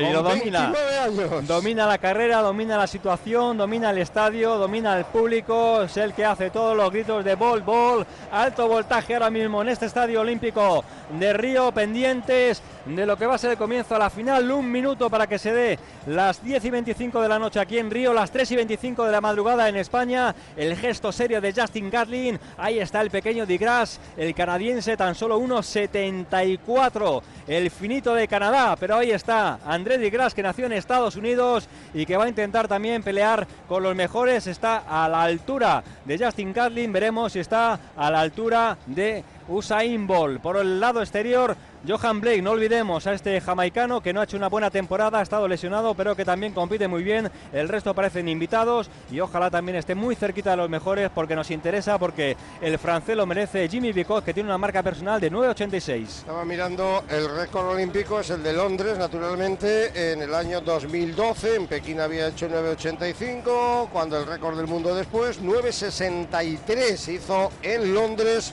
hace cuatro años y Usain Bolt y no andaba tan rápido como ha parecido dar a entender en la calificación en las semifinales de la prueba. Preparados todos. Repara- preparados para comenzar, así lo dice el videomarcador. Ahí está la presentación de todos los atletas. Ahora aparece Gatlin, calle número 4 para el estadounidense, 34 años. De nuevo los pitos para el estadounidense. Ahí está Jimmy Bicot, el francés. Un hombre que tiene mucho futuro en esta velocidad, ya se ha metido entre los mejores. Ahí llega el aplauso ahora para Usain Bolt. Calle número 6 para el jamaicano que se pone las manos en los hombros, saluda, sonríe, el gesto a la cámara, siempre cómplice con el espectáculo. Ahí está el pequeño, el pequeño canadiense que señala su país, Canadá, aunque nació en Estados Unidos, pero su abuelo es canadiense y decidió participar con el vecino de los Estados Unidos, el marfileño, ahí está fortísimo. Meite, y vamos ya con el último en la presentación, de nuevo desde Jamaica. Blake, Johan Blake, un hombre que es campeón del mundo, que gana, como decíamos anteriormente, cuando no gana Usain Bolt. Todo está preparado, todas las presentaciones hechas. La atención se centra sobre esa línea de los 100 metros. Al final está la meta. Río 2016. Queremos un campeón olímpico. Queremos un récord del mundo. Soñamos con contar algo importante en esta recta final. Se hace el silencio ahora mismo. Soñar, la gente con la expectación. Lo vamos a contar, Félix. Estamos absolutamente convencidos de que va a ser la prueba mágica que todo el mundo está esperando. Y la gente con los móviles, disfrutar del espectáculo y dejar el móvil, hombre, por Disfruta Dios. Alexis, que esto que vamos a contar va a ser impresionante. Se antiguo Usain Bolt, ahora se hace el silencio. Justin Gatlin concentrado con la medalla de oro al cuello. Mira a un lado y a otro. Usain Bolt hace un gesto, baja la cabeza. Ahí está todo preparado. 9.58 es el objetivo, los 100 metros, la medalla de oro, la de plata, la de bronce. Todo está en marcha. Levanta la pistola de salida y va a sonar así. Ahí comienza la carrera, como siempre lento por delante Justin Gatlin, ahí recupera Bol, empieza a volar, empieza a volar, va por delante, va a ganar la de Jamaicano, va a ganar el Jamaicano, segundo Gatlin, 9, 9.60, la marca 9.80. 9.80 la victoria de Usain Bolt, sobradísimo, Oh, sobradísimo. Tremendo. Por delante de Tremendo, Gatlin. Y ahí está ya, se ha hecho la recta y 100 metros más está en la curva saludando al público con la mascota de Río de Janeiro, 9.89 Gatlin, muy bien. No, no, se lo ha puesto difícil Gatlin, ¿eh? Sí, sí, ha sí. ganado con solvencia, pero normalmente toma la delantera a los 60 metros, al paso por los 60 metros, y yo creo que le ha costado llegar hasta los 80 a Usain Bolt para superar, es verdad que con claridad a Justin Gatlin, que llevaba toda la delantera, que ha conseguido la medalla de plata por delante del bronce de André de Gras. Qué carrerón, 9.81, 9.89, 9.91, 9.93, 9.94, 9.96 y tan solo se sale de los 10 Jimmy Bicot el francés y Bromel el segundo estadounidense que ya anunciamos que no estaba en gran momento. Impresionante, la mejor marca de la temporada en semifinales, la mejor marca de la temporada en la final y nuevo oro olímpico, triple oro olímpico para Usain Bolt, el gran rey de los 100 metros. Ha hecho Trayvon Bromel el récord de España, ¿no? Está en 10.06 el, de- el de 10.06, Bruno, ¿no? exactamente. O sea que Bruno con su marca podía haber estado en esta final eh, y, y quedar entre los ocho primeros, claro. Bruno que que ha preferido, ha el 200, pero Ha oye, preferido reservarse, hombre, no le hubiera venido nada mal para hacer un marcón enorme, poder disputar aquí una semifinal, por ejemplo, ¿no? Está preparando los 200 Pero- y yo creo que en 200 Vamos, nos va a dar una gran alegría a Bruno Hortelano. Si está en el momento de forma que ha mostrado en las series, eh, eh, en el Campeonato de Europa y luego también en el Grand Prix, en la Golden League, yo creo que va a hacer una gran marca Bruno Hortelano y seguramente esté con, con los mejores. No sé si en la final, pero al menos peleando con es ellos. una gran alegría. Buah. Que es una gran alegría, Félix, para Bruno Hortelano, para, para los aficionados españoles al atletismo. Es descubrir decir. algo nuevo para nosotros, que esto lo vemos siempre como algo muy lejano y estamos viendo, se mete un francés y, y es séptimo en una final, un hombre que ha hecho 9.86 en su vida deportiva, ¿no? Ahí está Carlin con la bandera de Estados Unidos, yo creo que está satisfecho, sabe que no puede ganar a Ball y el show del jamaicano que recorre ya la línea de recta opuesta a donde estamos nosotros, a donde se ha disputado la carrera y el público celebrando camisetas de Brasil, banderas de Jamaica.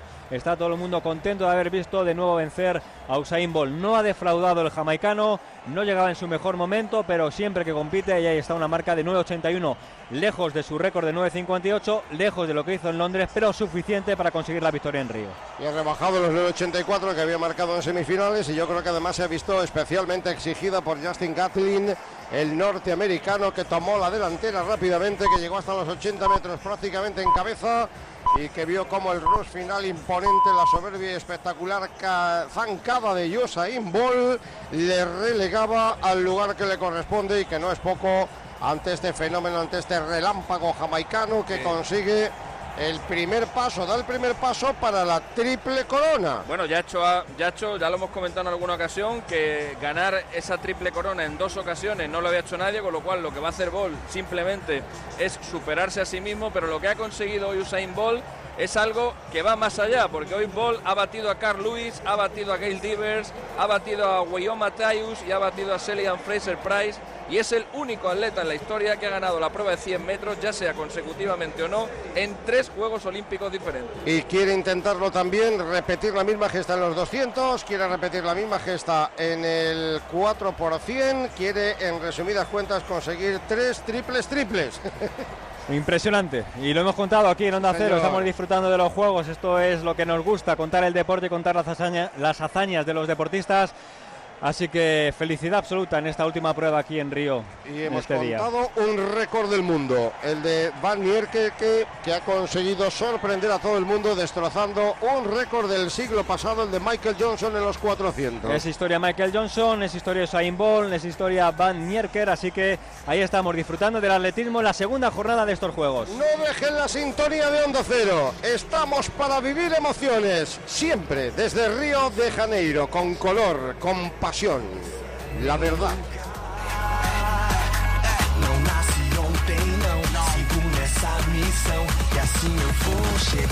Juegos Olímpicos Río de Janeiro 2016. Onda Cero.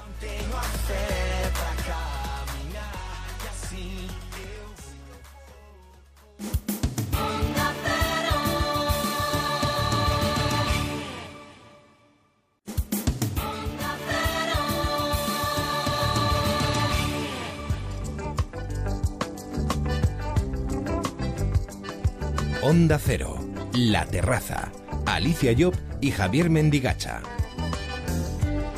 Hay que ver qué vistas más buenas tiene esta terraza. ¿eh? Después de informarnos, mientras estábamos escuchando el boleto de las noticias, estábamos dando un vistazo a lo que teníamos alrededor y hay que ver qué vistas más interesantes tiene la terraza de Onda Cero. Desde luego, vistas y además protagonistas de lo más interesante que nos van a contar sus historias. Em, entre ellas, por ejemplo, vamos a conocer el trabajo de los dobladores de cine. Vamos a tener una de las voces conocidas que han doblado películas importantes y series de televisión. Lo vamos a conocer en unos minutos. Nos vamos a acercar a una historia de una persona que en su día decidió tomar la decisión porque no se encontraba a gusto consigo mismo de cambiar de sexo. Vamos a saber cómo es ese proceso, a qué se enfrentan estas personas y todo ello esta noche en la terraza. Y además vamos a descubrir más cosas del cambio climático. Bienvenidos a la terraza de Onda Cero. Onda Cero, la terraza Alicia Job y Javier Mendigacha. Oye Alicia, qué ilusión me hace que nos acerquemos esta noche a una profesión tan interesante, porque son auténticos actores, algunos de ellos se han convertido en imprescindibles para que reconozcamos en nuestro país a algunos de los actores más importantes de Hollywood. Y es que hoy hablamos del doblaje en el cine, algo que es muy habitual en nuestras vidas, pero de lo que conocemos muy poco. Esta noche en la terraza vamos a intentar descubrir cómo funciona con José Luis Angulo, director de doblaje, y Jorge Lerner, es mezclador de cine de Technison, una de las empresas de doblaje más importantes de nuestro país buenas noches a los dos. Hola, buenas noches. buenas, noches. buenas noches. Hola. José Luis, ¿cómo eligen las grandes productoras de cine quién doblará sus películas en nuestro país? Mm, bueno, eh, normalmente eh, se suele respetar las voces eh, que ya se tiene habitualmente al actor que, le suelen doblar y, y bueno, el director elige ciertas voces, lo, pero lo consulta con la distribuidora y, bueno, llegamos a un consenso y, de, y, bueno, y, así es como se hace, ¿no? Eh, el director propone y la distribuidora pues al final dice pues este sí, este no, o, eso se hace así. Pero cuando son actores conocidos, actores que ya llevan con un tiempo con sus voces respectivas, pues normalmente se suele respetar, a no ser que el director de la película original, el, original, diga sí, sí, a este actor o actriz lo ha doblado siempre tal persona, pero en esta mm, prefiero que se hagan eh, incluido esa persona, que se hagan pruebas, porque tiene un tono muy especial y yo me gustaría escuchar otras opciones. A veces por eso se cambian las Qué voces. privilegio, ¿no? Dependiendo del actor que sea de Hollywood. Claro, sí, sí, así es. Y José Luis, ¿cómo os llegan los guiones? O sea, me refiero, ¿el guion os llega traducido o es la propia empresa de doblaje la que tiene que, que hacer todo esto? No, es la propia empresa. El, el, guion llega en original, evidentemente, y entonces la empresa lo, lo, da al traductor, el traductor después se lo pasa otra vez a la empresa, la empresa se lo da al director y el director hace eh, lo que se llama ajuste de diálogos, que el ajuste pues es mm, la medida de cada frase para que coincida con lo que llamamos nosotros labiales, para que parezca que parezca que es lo más castellano posible, ¿no? Y bueno, uh, esa es la, la, manera. Y después, una vez que se ha hecho estas correcciones, se ha hecho el ajuste y eh, eh, se pasa de nuevo a la distribuidora y la distribuidora corrige sobre lo que ya ha hecho el director y porque a veces pues decide no esta palabra pues me gustaría más esta otra o esta frase yo creo que es más conveniente tal. Y de esa manera después llega a, la sala. Eh, eso no acaba ahí porque una vez que se porque hay como es de, de, imaginar hay frases que una vez dichas no es lo mismo que leídas y cuando se dice pues a veces ay esta, esta palabra pues o esta frase me gustaría más cambiarla una vez que el actor ya lo ha hecho no ya lo hemos hecho en doblaje y se vuelve a hacer lo que se llama retakes y ya esa es la, la versión definitiva Jorge, ¿cómo es el proceso de doblaje? Claro, mucha gente se pregunta, pero vamos a ver, ¿esto cómo lo hacen? ¿Se graban por un lado las voces, luego hay que montarlo todo? Cuéntanos un poco cómo es el proceso para que lo entendamos. Pues eh, básicamente se trata de hacer la versión, eh, la versión doblada lo más fiel posible en todos los sentidos, no solamente en cuanto a la labor eh, artística, sino técnicamente también tiene que ser idéntica o lo más aproximado posible y para ello pues eh, nos entregan materiales eh, desglosados en los cuales nosotros disponemos de mm, distintas referencias que vamos siguiendo durante todo el proceso lo más eh, fielmente para, para conseguir esto, esto de la manera óptima. Entonces, estos materiales serían pues la imagen por un lado, más o menos finalizada en función del, de la producción. Hay veces que nos llega pues todavía en un proceso preliminar. Eh, luego está la versión original en el formato que se requiere, que sea 5.1, 7.1, estéreo en el caso, en algunos casos no de cine, por supuesto, eh, y recientemente Atmos, son los distintos formatos con los que trabajamos. Y siguiendo esta guía de diálogos y los distintos materiales, pues eh, grabamos todos los diálogos en una sala determinada, también elegida para un poco para cada caso, con las características técnicas de microfonía, de, de en fin, espacio, bueno, las cuestiones técnicas. Y una vez que se tiene todo el doblaje, que previamente ha sido, bueno, pues el proceso es empieza mucho antes, digamos, de llegar a la sala, porque hay toda una labor de producción que tiene mucho que ver también con, con la labor de José Luis, ¿no? Con el, es, un, es un departamento que colabora tanto técnicamente como, como con la parte artística. Eh, luego pasa por el departamento de montaje y llega a la sala de grabación, que es donde el técnico de sala hace la toma de sonido en colaboración con el director y bueno, pues siguiendo una cantidad de, preceptos o de, digamos, criterios eh, más, más o menos establecidos. Luego eso pasa nuevamente a una sala de edición donde se afina el doblaje después de haber grabado en sala lo más fino posible, pero luego requiere un, un nueva, una nueva revisión. Y por último, a la sala de mezclas, que es donde esto se integra con la banda internacional, que sería eh, la música y los efectos. Esta es una banda que nos llega por separado, que contiene todo el sonido de la película, menos el diálogo. Eso tiene que ser un poco locura, ¿no, Jorge? Cuadrarlo luego todo. Sí, bueno, viene, es todo un proceso que, en el cual interviene mucha gente que afortunadamente saben bien cada uno lo que tiene que hacer, desde todos estos departamentos que te comento, eh, y por supuesto la labor en la sala, los actores y el técnico de sala que tiene que ayudar mucho y para implicarse mucho. Y luego la mezcla, pues bueno, pues es un poco la parte eh, más eh, de integrar todo esto y que realmente es lo que luego se ve en el cine. Eh, es una locura, pero no más allá de que otras tantas cosas, ¿no? Es como un gran puzzle. Jorge, tal y como nos lo comentas, parece que es un proceso que se dilata bastante en el tiempo, ¿o no? ¿Cuánto se, se tarda en doblar una película? Bueno, es variable. Esto, esto quizá José Luis en cuanto a lo que son los tiempos de sala lo tenga más claro que yo, porque yo estoy en el proceso de mezclas que, digamos eh, ya trabajamos con, con, los materiales bastante, bastante finales y el, una vez que empieza la mezcla se termina bastante eh, rápido, entre comillas, pero bueno, de una manera continua se, se sigue hasta que se termina. Eh, una película, pues, eh, suponte que 10 días, una cosa así, de mezclas, o sea, 10 jornadas aproximadamente, 8, depende de la película, la duración y, por supuesto, las características y la, y la dificultad. Eh, pueden ser 6 jornadas, 8 jornadas, eh, en fin.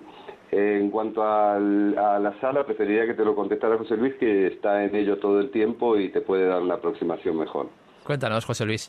Bueno, la verdad es que depende de la película, ¿no? Hay películas muy, muy complicadas, como por ejemplo ahora una que terminé recientemente, que era Buscando a Dory, que me ha llevado un proceso de casi dos meses o un mes y medio muy largo, y la que estoy actualmente, que se llama Cigüeñas, pues eh, ocurrirá exactamente igual.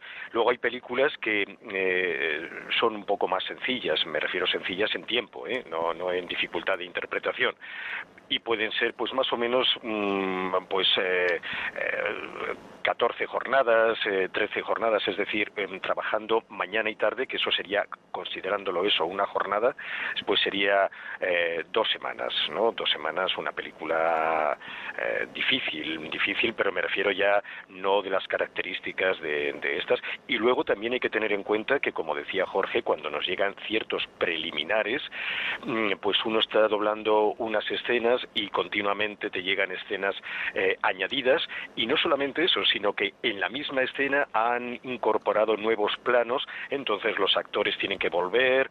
Eh, eh, por ejemplo, eso me pasó recientemente con una que se llamaba eh, 13 horas los soldados de Benghazi o algo así, que fue súper complicada porque cada vez nos mandaban nuevos materiales con nuevas escenas y donde un actor decía antes una frase, ahora lo decía el de al lado. Bueno, eso fue una verdadera locura, pero no siempre es así, ¿no? Pero bastante con, ya últimamente con bastante frecuencia antiguamente se mandaba la película terminada y, y bueno, se doblaba eh, y ya estaba. Ahora no, ahora terminas y te mandan nuevos materiales adicionales y adicionales y... Eh, se complica un poco más el proceso. Muy complicado, sí, de verdad. Como estamos escuchando, José Luis es eh, doblador, eh, pero además eres director de doblaje. En este caso, ¿en qué consiste exactamente tu trabajo de estar al frente de, Pues- de ese doblaje, José Luis? Pues bueno, yo, me- como comentaba, me llega la película, eh, la ajusto los diálogos, eh, doy en los repartos adecuados, que creo que, tiene que ser así, y después cuando están en sala los actores, pues es indicarles que vayan eh, intentando copiar el original, eh, dándoles las pautas, porque mm, no sé si los, eh, el público lo sabe, pero eh, los actores no suelen ver la película antes de llegar a sala mm, para trabajar en la película, es decir, que tienen que fiarse de las indicaciones que da el director, porque eh, llegas y dices, mira, tal persona, tu personaje es una chica que ha tenido ciertos problemas en este momento, porque a veces eh, procuramos ir por, por orden, evidentemente, en este momento su madre le ha tenido ta, ta, ta, y, y, y, eh, y la, la actriz o actor tienen que, que, que ir siguiendo las pautas que tú les das, viendo la imagen, evidentemente. Y si ellos dan una, una unos matices aproximados, tú tienes que indicarles, no, no, no, estate más triste porque ya verás, tú no has visto, pero hay un momento que ella, en un original que tú no has visto, se ha caído, ha hecho tal cosa. Es, es, es como ir, eh, yo siempre lo digo, como un controlador aéreo, ¿no? Porque les vas dando indicaciones y ellos no, no ven, o sea, va, tienen que fiarse de ti. Es complicada la labor. Y luego después eh, eh, que todo eso tenga una coherencia, porque además los actores no suelen estar juntos en sala, antiguamente sí, ahora eh, para eh, la técnica influye muchísimo y entonces tiene por sonido y un actor viene cuando hay tres actores en pantalla, pues uno viene un día, otro viene otro y otro viene otro y ellos ni se ven ni escuchan lo que ha hecho el anterior, tú tienes que irles dando indicaciones, no, no, más bajo, más alto para que aquello tenga como una orquesta. Claro, ten- tenga sentido, claro. No, no, es es complicado, ¿no? Es, no, no, no es tan fácil como parece. ¿Qué es lo más complejo a la hora de doblar una película, eh, Jorge, desde el punto de vista técnico? Bueno, básicamente los procesos son siempre los mismos, es decir, eh, localizar un poco, nosotros sí que vamos viendo, digamos, para poder mezclar eh, las secuencias completas, vemos el original entero, intentamos comprender desde el punto de vista sonoro qué se está contando y, luego, bueno, pues traer los diálogos a, la versión, recrear este sonido que se ha grabado en una sala eh, de alguna manera sorda o una sala que no tiene ningún tipo de reflexión, neutra absolutamente, eh, convertirlo pues en una llamada telefónica, en un altavoz, en un plano lejano, en una catedral, en fin, en el entorno que está ocupando ese, ese personaje en el fotograma. ¿no? Entonces, básicamente siempre es, mm, la dificultad es la misma, es decir, mm, en función del material que, del que dispones, es decir, de la toma de sonido, lo bien que se haya hecho en sala, lo cerca que haya estado el actor, como dice José Luis, tanto en cuanto a interpretación como a la cantidad de, de o sea, la calidad del sonido, la intensidad, eh, llevar eso a, tu versión. Lo que pasa es que hay películas, claro, como la que decía José Luis, por ejemplo, que, que mezclé la de 13 horas, que claro, son un montón de personajes, todos metidos en el fotograma, todos medios un poco en la noche, donde no se termina de ver muy bien nada, y te tienes que fiar de lo que escuchas y reproducir eso de la manera más fiel posible se trata de ordenar todo eso que sale de la sala en, bruto y convertirlo en algo que el espectador pueda mm, entender desde el punto de vista de la inteligibilidad y, comprender en cuanto a, lo que se está contando. ¿no? Entonces, pues en función del tipo de película, pues películas con mucha gente, con mucha con mucho cúmulo de, información, pues eso hay que seleccionar bien cada frase, entender muy bien en el original lo que se está contando para poder discriminar aquello que no se tiene que oír en primer plano y, en fin, reproducir la, la versión lo, lo más fielmente posible. Luego hay canciones, hay películas que tienen canciones, hay películas que tienen situaciones un poco especiales que lo complican un poquito más. Y, pero bueno, esto es lo bonito, ¿no? Eh, poder justamente sacar adelante este tipo de proyectos eh, es, un poco el, kit de la cuestión. José Luis, llevas un montón de años dedicándote a esto. De todos los actores que, que has doblado, de todas las series de televisión o películas que has doblado, ¿cuáles te traen mejores recuerdos? Yo ahora mismo tengo que decir que escuchándote hablar estoy viajando todo el rato a la infancia un poco, ¿eh? En el tiempo, ¿verdad? Sí. Porque supongo que te refieres al coche fantástico. Efectivamente. pues la, la, verdad es que, que yo guardo un gran recuerdo de esa serie porque como, como todos mm, podemos suponer, nadie imaginaba que iba a permanecer en el tiempo y que sería una serie más que ponían cada verano, eh, cada día de verano, que era complicado.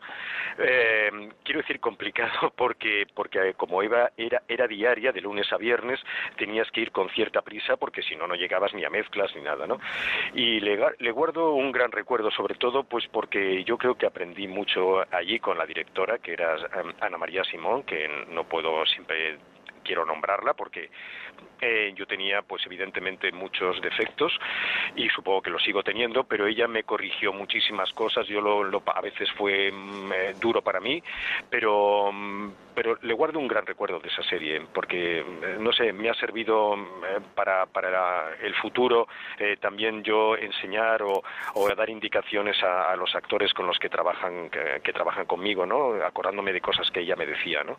Y, bueno, le guardo un gran recuerdo.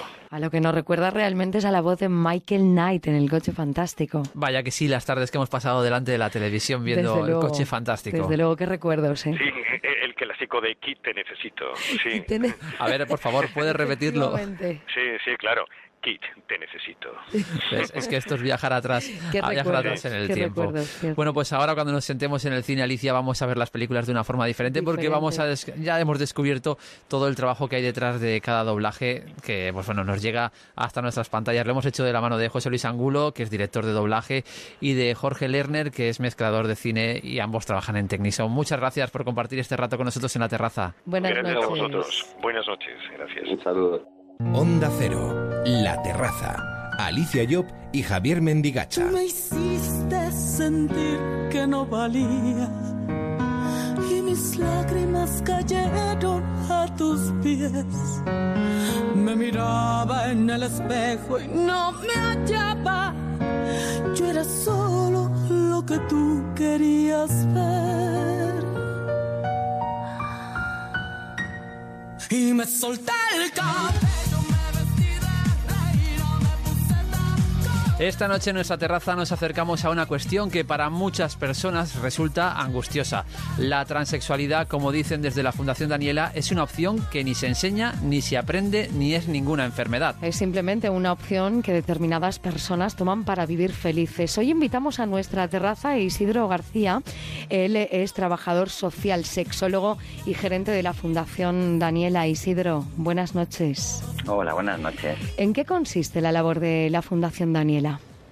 Pues antes de nada decir que evidentemente la, identidad de género no es una opción, es una, es una realidad y el trabajo que hace Fundación Daniela básicamente consiste en erradicar el estigma y la discriminación que hoy en día sufren niños, niñas, adolescentes y jóvenes trans.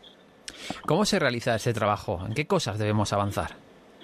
Pues yo creo que evidentemente necesitamos avanzar en una sensibilización de la sociedad del hecho de que las realidades trans existen, eh, y sobre todo que en ningún caso eh, esa forma de diversidad humana es una patología. ¿Cuáles son los principales problemas, Isidro, que se suelen encontrar las personas que deciden cambiar de sexo? Realmente entiendo que te refieres a las personas que transitan, ¿no? Porque realmente el sexo no lo cambian, el sexo es algo que no elegimos ni que podemos modificar y por tanto al final las personas trans no cambian de sexo, tan solo transitan ¿no? entre el sexo que le asignaron al nacer por la mera observación de sus genitales a cuál es su verdadera identidad de género. El principal problema en este momento, como os decía, tiene que ver con la patologización de las identidades trans. Siguen siendo consideradas como un problema de salud mental en los manuales psiquiátricos internacionales. Entonces, para que alguien pueda acceder a sus derechos en este momento y según la legislación actual, pues en muchos casos necesitan ser eh, diagnosticados como enfermos mentales y por otro lado, pues evidentemente las legislaciones en este momento imponen dificultades a la hora del reconocimiento legal del nombre y del género en el DNI o en el acceso ¿no? a tratamientos médicos que algunas personas trans desean en su proceso de transición. Muchas veces, Isidro, escuchamos decir, cuando pues, vemos en las noticias que algún niño está comenzando el proceso de cambio de género, que es una locura, porque todavía son pequeños. ¿Este argumento cómo se rebate? Pues a ver, yo creo que el argumento se rebate diciendo que la identidad de género es algo que todas las personas sabemos cuando tenemos entre dos y cinco años y que evidentemente esa identidad de género puede ser concordante con cuál es el sexo que te asignaron al nacer o no. Y que por tanto no estamos hablando de gustos, estamos hablando de quiénes son. Y por tanto tenemos que escuchar a los niños y a las niñas y tenemos que dejar de pensar que evidentemente esto es un capricho o es una idea peregrina que les ha venido. Los niños y las niñas saben quiénes son y lo pueden saber igual que lo sabemos las personas que no somos trans cuando tenemos entre 2 y 5 años. En esa edad o más adelante, sea cual sea, a veces no es fácil identificar evidentemente qué es o ponerle nombre a qué es lo que estoy sintiendo. Pero claro que los niños y las niñas saben qué es esto. Dejemos de considerarlo como un trastorno mental. Pensemos que hay niños que nacen con vulva y hay niñas que nacen con pene y que a través de ese sexo que nos han asignado únicamente mirando nuestros genitales quizá más adelante esas personas identifiquen cuál es su verdadera identidad de género. Ya que se enfrentan socialmente las personas transexuales, pues principalmente al desconocimiento y a la transfobia. Apartamos de que las personas trans no tienen ningún problema. El problema es la transfobia, el problema es esa sociedad que sigue eh, discriminando a determinadas personas únicamente en base a su diversidad de género. ¿Qué tenemos que hacer? Crear leyes que permitan a las personas trans y a los niños y adolescentes trans también acceder de forma libre a aquellos derechos que tiene el resto de la sociedad, ya sean educativos, sanitarios o al reconocimiento legal del nombre y del género. Mané, ¿es complicado comunicar en la familia la decisión de cambiar de sexo? En tu caso, ¿cómo, cómo fue ese momento?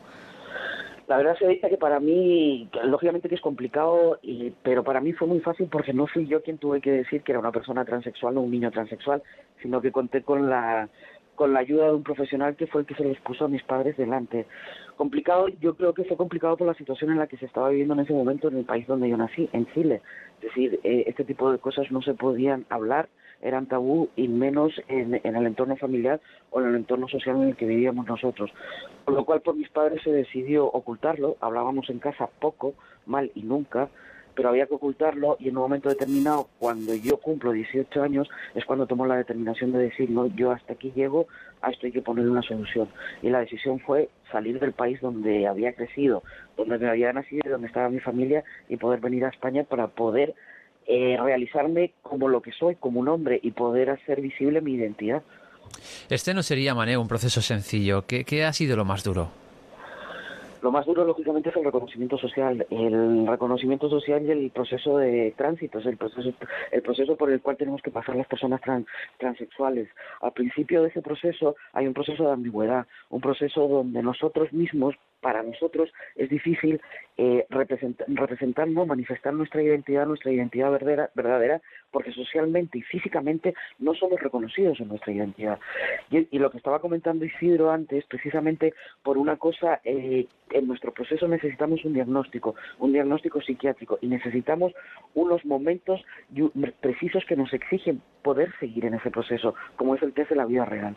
El test de la vida real siempre hemos dicho desde los colectivos es algo traumático para las personas transexuales. De hecho, muchas veces hasta mentimos para poder seguir un proceso y para poder llegar a nuestra eh, nuestra, hasta el fin del proceso de realizándonos en lo que somos y en lo que socialmente se nos ha negado, que es nuestra identidad como hombres y mujeres. Ese proceso de ambigüedad en donde estamos, que no, no sabemos por dónde ir, es bastante duro.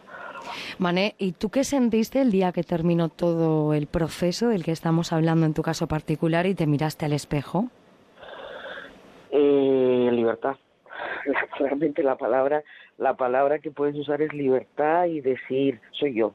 Por fin se ha cumplido lo que lo que tendría que haber sido desde el principio porque como se decía antes, esto no es una opción, yo no lo elegí y de hecho si lo hubiera tenido que elegir yo no hubiera estado en esta parte de la acera ni muchísimo menos. Me ha tocado vivirlo, me ha tocado sufrirlo y en este momento puedo decir que estoy orgulloso de ser una persona transexual porque también me ha ayudado a, muchas cosas a nivel personal, pero lógicamente si, hubiera, si hubiera sido una opción y hubiera tenido el derecho a elegir, no lo hubiera elegido. Pero en el momento que termina el proceso y en el momento que Mané se ve, lo único que puedo decir es me sentí libre y lo, y lo orgulloso de haber logrado todo lo que he hecho en este camino de mi vida. Isidro, tal y como nos está comentando Mané, eh, pues evidentemente esto para muchas personas antes de tomar la decisión se convierte en algo angustioso y pues bueno que les condiciona muchas en muchas ocasiones eh, su vida. Eh, ¿Cuánta gente a, largo, a, lo largo del año en nuestro país o cuánta gente, cuántos datos tenéis da el paso y decide tirar para adelante y seguir con el proceso de cambiar de género? Pues la verdad es que dilo tú, Isidro, que para vosotros será más fácil tener esos datos. Yo creo que cuando hablamos de prevalencias y cuando hablamos de datos estadísticos, nos tenemos que dar cuenta que en este momento no existe ningún tipo de estadística oficial en la que podamos hablar de cuántas personas transitan a lo largo del año. Lo que sí que tenemos que tener en cuenta es que gracias a la visibilidad de muchas personas trans como Mané y de muchos colectivos trans, cada día hay más personas que son capaces de visibilizar, de ponerle nombre a qué es lo que están viviendo y animarse a dar ese paso y hacer esa transición. Es más, Además, hay que tener en cuenta que, evidentemente, gracias a las legislaciones que se van desarrollando, como la última, por ejemplo, en la Comunidad de Madrid, también a nivel institucional, estas transiciones se facilitan a través de recursos de acompañamiento a aquellas personas que lo necesitan o simplemente de facilitar ¿no? aquellos tratamientos médicos eh, o procesos legales que facilitan el tránsito de las personas trans. Hoy nos hemos acercado a una realidad que desde luego para muchos resulta desconocida y que mm, esperamos que hoy sea un poco más sencillo de entender gracias a Isidro García, trabajador social sexólogo y gerente de la Fundación Daniela, Mané Fernández, portavoz del colectivo transexual de la Federación Estatal de Lesbianas, Gays, Transexuales y Bisexuales. Buenas noches a los dos. Buenas noches gracias. gracias. Buenas noches.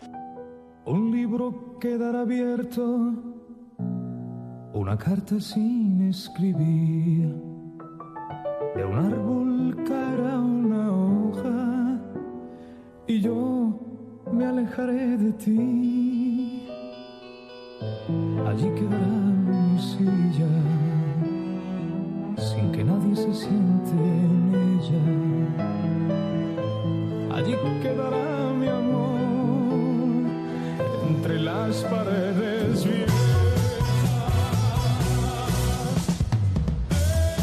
Bueno, pues esta es la casa de todos nuestros oyentes y esperemos que hayan pasado una noche agradable con nosotros. Esta casa se llama La Terraza de Onda Cero. Un día más se despide de todos ustedes hasta la próxima semana. ¿eh? Deseándoles que pasen una estupenda semana, tanto si están trabajando como si están de vacaciones, que disfruten al máximo de lo que hagan. Nos escuchamos el próximo 20 de agosto. Buenas noches o buenos días, depende de cómo se mire. Hasta luego.